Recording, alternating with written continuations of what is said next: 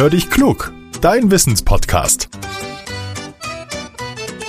Mit Judith und Olaf.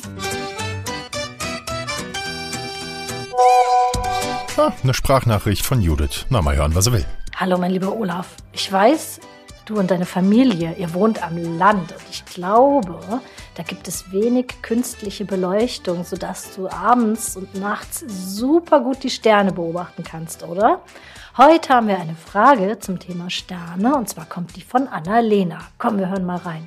Ich bin Annalena und ich bin zwölf Jahre alt und ich hätte mal eine Frage. Wie entstehen Sterne?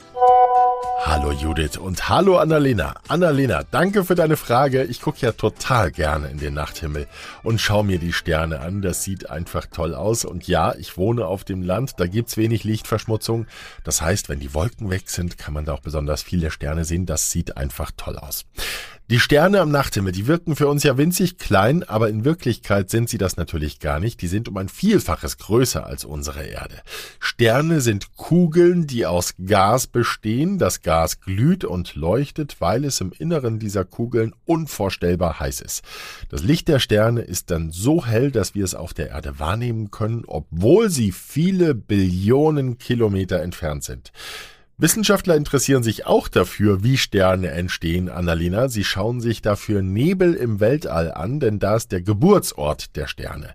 In solchen Nebeln gibt es dichte Wolken aus Staub und insbesondere aus dem Gas Wasserstoff. Und aus diesen Gaswolken entstehen die Sterne. Das dauert Viele Millionen Jahre, Experten sagen, in der Gaswolke wirkt Schwerkraft auf die Gasteilchen und deswegen ziehen sie sich gegenseitig an und so wird aus dem Nebel nach und nach eine Kugel, die immer kleiner wird. Sie verdichtet sich.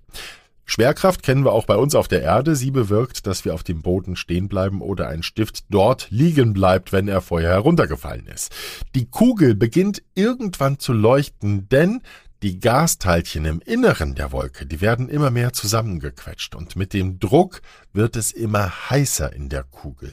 Wasserstoffatome beginnen daraufhin damit miteinander zu verschmelzen. Und das setzt so viel Energie frei, dass der Stern zu leuchten beginnt. Wir auf der Erde können das dann später sehen, wenn die Bedingungen dafür passen. So, liebe Annalena, deine Frage ist beantwortet.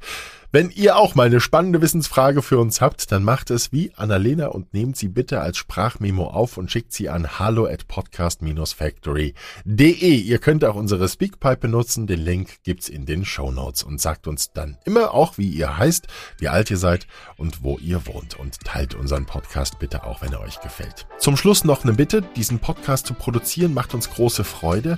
Ihr könnt die Folgen kostenlos hören. Das soll auch so bleiben. Wenn euch unser Podcast gefällt, dann unterstützt uns. Dafür haben wir bei steady.com eine Seite eingerichtet.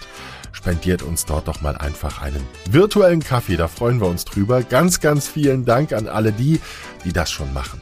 Jetzt sage ich Tschüss und bis zum nächsten Mittwoch, euer Olaf.